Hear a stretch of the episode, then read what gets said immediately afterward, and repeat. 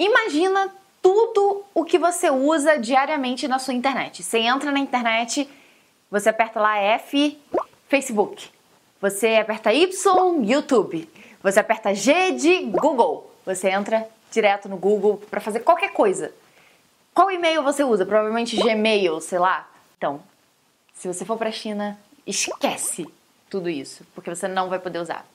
Basicamente, na China, quase todos os sites mais famosos que a gente usa no nosso dia a dia, nós ocidentais aqui, eles não têm.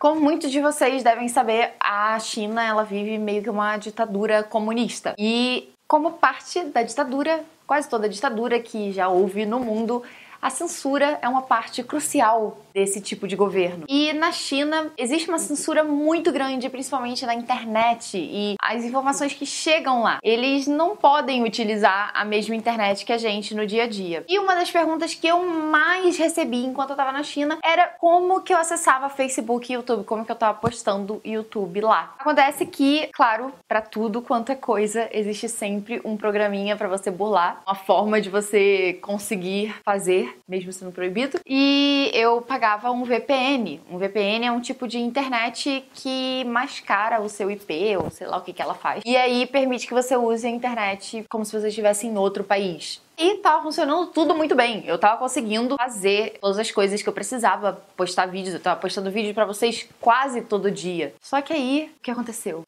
A censura lá na China piorou no mês que eu fui para lá. Todos os serviços da Google foram cancelados Antes era só Gmail, o Google mesmo, YouTube, e mas ainda tinha Google Maps ou tipo até a busca do Google existia.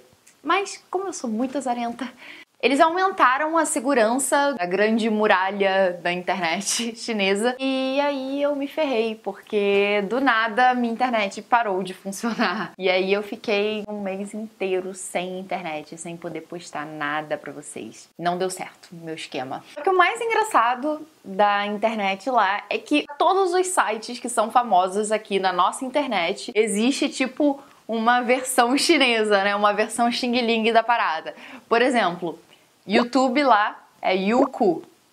Youku. Vai bem? Essa foi a piada que todo mundo fez quando eu falo Youku. Youku.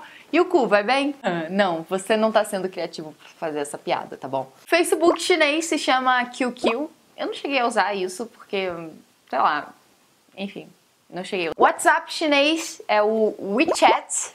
Esse eu usei muito e ainda uso.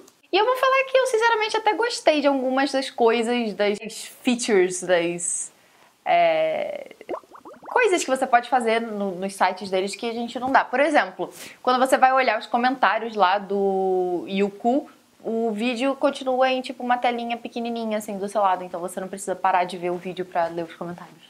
Isso é legal. YouTube, fica a dica, faça isso. Mas uma coisa muito interessante é que como a China basicamente é isolada do resto do mundo pela internet, Acontece que as leis e as coisas, as, as, as coisas que as empresas tentam impor na internet daqui não funcionam na internet de lá.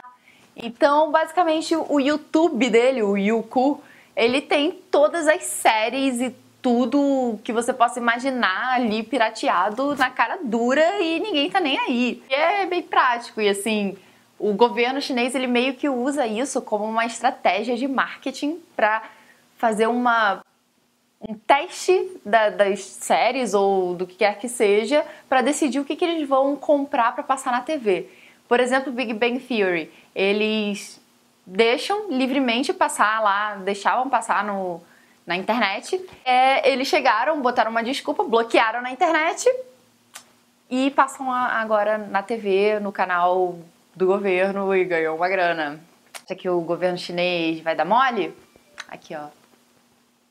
Eles são espertinhos. Outro site que era muito útil para mim lá na China era o Taobao, que seria tipo um Mercado Livre ou eBay chinês, onde você acha as coisas assim, tipo, muito mais baratas, coisas de marca e tal.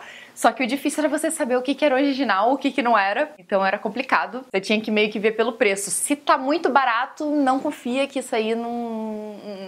Não não funciona. Mas é legal, porque também você podia, tipo, fazer várias coisas no Taobao, botar crédito no celular pelo Taobao, sabe? Era meio um site multiuso das coisas. Você fazia várias coisas no Taobao. Só que era tudo em chinês, sem versão em inglês. Então, Google Tradutor me salvou ali bastante vezes. Uma coisa que eu tava pensando, porque eu vi que agora lançou esse negócio do, do iPhone 6, e agora o iPhone 6 ele vai ter a opção de teclado que tinha no Android, né? Que você vai digitando a palavra e aparece opções de palavrinhas para você já clicar. E isso não tinha no iPhone, agora vai ter. Acontece que muita gente não sabe, mas o iPhone na China, em chinês, ele já tinha essa feature, essa. O que, que é feature em português? Como é feature em português, Amanda? Essa ferramenta, talvez. Ele já tinha essa ferramenta, porque essa é a única forma de você digitar em chinês. Tipo, pra você digitar em chinês, é muito doido. Você tem que digitar como a parada soa, em, o som dela, né? A fonética da palavra. E aí vai aparecer várias opções de ideogramas para você escolher. Aí você escolhe o de lá de cima. Então, não é que a Apple não possuía essa tecnologia. Não é que a Apple não sabia como fazer essa coisa do Android e tal. Ele simplesmente não tinha interesse de incluir isso no sistema operacional deles ocidental. Eu não sei porquê. Vai entender. Vai entender, né? Não faz sentido. Já em termos de uso da internet, assim, a internet em si, a velocidade e tudo mais, eu não tenho muito do que reclamar, por exemplo, do 3G lá, que era bem baratinho, né? Bem baratinho, todo mundo tinha, você ia no, sei lá, funcionava até no metrô. Gente, é outra coisa, né? Aqui no Brasil nem, nem o celular pega no metrô, né? Quanto mais internet. Lá eu ficava usando 3G até, até lá dentro do trem do metrô. É, eu paguei uns 30 reais pra ter internet que funcionou, tipo, eu acho que a velocidade era de 1 mega. Não, durante um mês. 30 reais pra um mês, assim. É razoável, é legal. Muito bom. Ai, gente, tá muito quente. Não posso nem ligar o ventilador que vai fazer barulho. Por causa de vocês, eu tenho que ficar passando calor aqui. Entendeu? Então, por, por hoje eu acho que foi isso. Se vocês acharem que ficou faltando alguma coisa para eu falar, comenta aí que aí eu penso talvez eu faça uma parte 2 desse tema. E semana que vem vai ter mais vídeo sobre na China é diferente. Também tenho ainda muita coisa para postar de vlog em China, tipo filmagens no dia a dia. o problema é que assim, não é tão fácil você pegar filmagens de um mês inteiro e organizar a coisa toda e editar e colocar. E assim que eu voltei pro Brasil, eu voltei a estudar, etc, estagiar, essas coisas todas. Então, não é tão simples assim.